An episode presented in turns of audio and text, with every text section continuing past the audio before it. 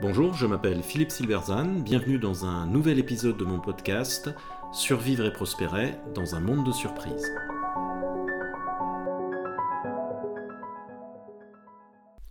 Ni saint, ni héros, ni victime, et si on revendiquait la figure bourgeoise de l'accomplissement? Quelle figure devons-nous prendre pour modèle? L'historien Arnold Toynbee montrait que toute civilisation s'inspire de figures symboliques pour définir ses valeurs dominantes et structurer ainsi sa vie sociale. À côté des figures traditionnelles de saints et de héros s'ajoute aujourd'hui celle de la victime. Aucune des trois pourtant ne traduit l'essence de notre société moderne, celle de l'accomplissement, c'est-à-dire de l'individu qui se réalise par son travail créatif. Et s'il était temps de remédier à cette absence? Le 28 mars 2018, Emmanuel Macron prononce l'éloge funèbre du lieutenant-colonel Arnaud Beltrame qui a donné sa vie quelques jours plus tôt lors d'une prise d'otage djihadiste. Le président déclare L'absolu est là, devant nous, il est dans le service, dans le don de soi, dans le secours porté aux autres, dans l'engagement pour autrui, qui rend utile, qui rend meilleur, qui fait grandir et avancer. Magnifique parole pour un homme dont le sacrifice a ému les Français. Arnaud Beltrame illustre la figure du héros, celle du gardien, du soldat, représentée au cours des âges par des figures aussi différentes qu'Achille, Jeanne d'Arc, Napoléon, De Gaulle en juin 40, ou les personnels soignants durant la pandémie. Le héros, c'est celui dont la vertu principale est le courage désintéressé qui se sacrifie pour une cause plus grande que lui.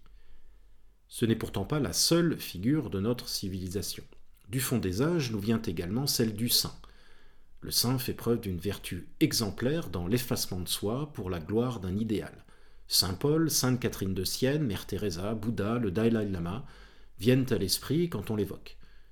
La figure est récemment renouvelée, plus modestement, avec votre meilleur ami qui ne prend plus qu'une douche par semaine et renonce à avoir des enfants pour sauver la planète.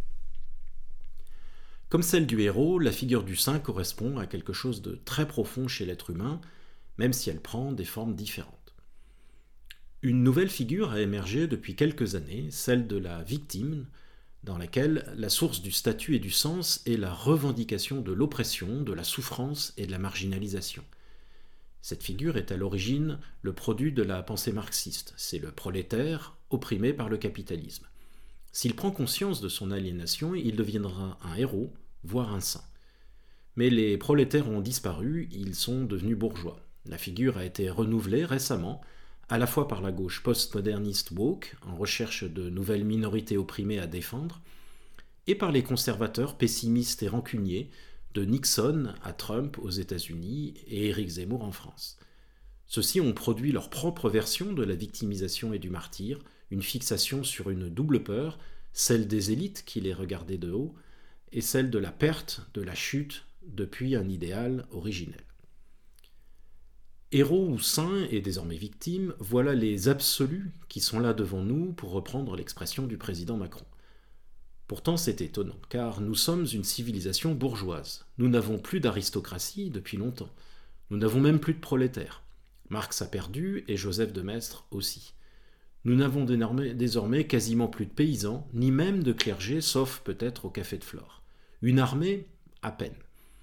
Et pourtant, cette civilisation bourgeoise continue de s'inspirer de figures du saint et du héros, qui toutes les deux nous écrasent, quand celle de victime nous consterne. Il y a quarante ans, Raymond Aron avait vu venir le coup, évidemment. Il répondait en quelque sorte par avance au président Macron en écrivant dans ses mémoires À l'intérieur de la société, il n'existe pas un seul type d'homme exemplaire. Le chevalier, le clerc, le savant n'aspirent pas à la même excellence. Phrase essentielle. Il aurait pu ajouter le bourgeois à sa liste, qui lui non plus n'aspire pas à la même excellence. Le propre d'une société démocratique est de laisser fleurir différentes dignités. Nous ne sommes ni Sparte, ni un monastère après tout. Excellence bourgeoise, l'idée choque, bien sûr. C'est que la clérisie a en effet réussi, depuis au moins 1848, à donner au mot bourgeois une connotation péjorative. Le bourgeois, vomi par la majorité des intellectuels, est médiocre, matérialiste, insensible au transcendantal, consommé par l'appât du gain, dénué de toute morale. Pire encore est le petit bourgeois. Petit, comme en France on dit petit patron, petit commerçant. Mais jamais petit artiste, petit fonctionnaire, petit journaliste ou petit enseignant. La clérisie n'est jamais petite. Petite, c'est uniquement pour le bourgeois honni. D'ailleurs, pratiquement aucun artiste ne s'est intéressé au monde bourgeois. Combien ont jamais mis les pieds dans une usine, une entreprise ou dans un magasin? Émile Zola, avec son magnifique Au bonheur des dames, est une exception notable. L'impressionnisme a peint les ouvriers, les employés de la révolution industrielle, mais dans leurs heures de loisirs, quand ils pouvaient retrouver l'Éden qu'ils semblaient avoir perdu. Pas de travail, nous sommes des artistes. Quand le monde bourgeois est évoqué, ce n'est souvent que de façon caricaturale. Pour prendre un exemple entre mille, songez aux aubergistes de la série Scène de ménage. Mesquins, perfides, bêtes, racistes et bornés. C'est drôle, mais c'est surtout convenu, au sens où les producteurs reproduisent les modèles mentaux dominants de la clérisie dont ils sont issus, c'est-à-dire ceux du mépris du monde commercial. Le bourgeois peut-il représenter une figure exemplaire dont la société peut s'inspirer au sens de Toynbee?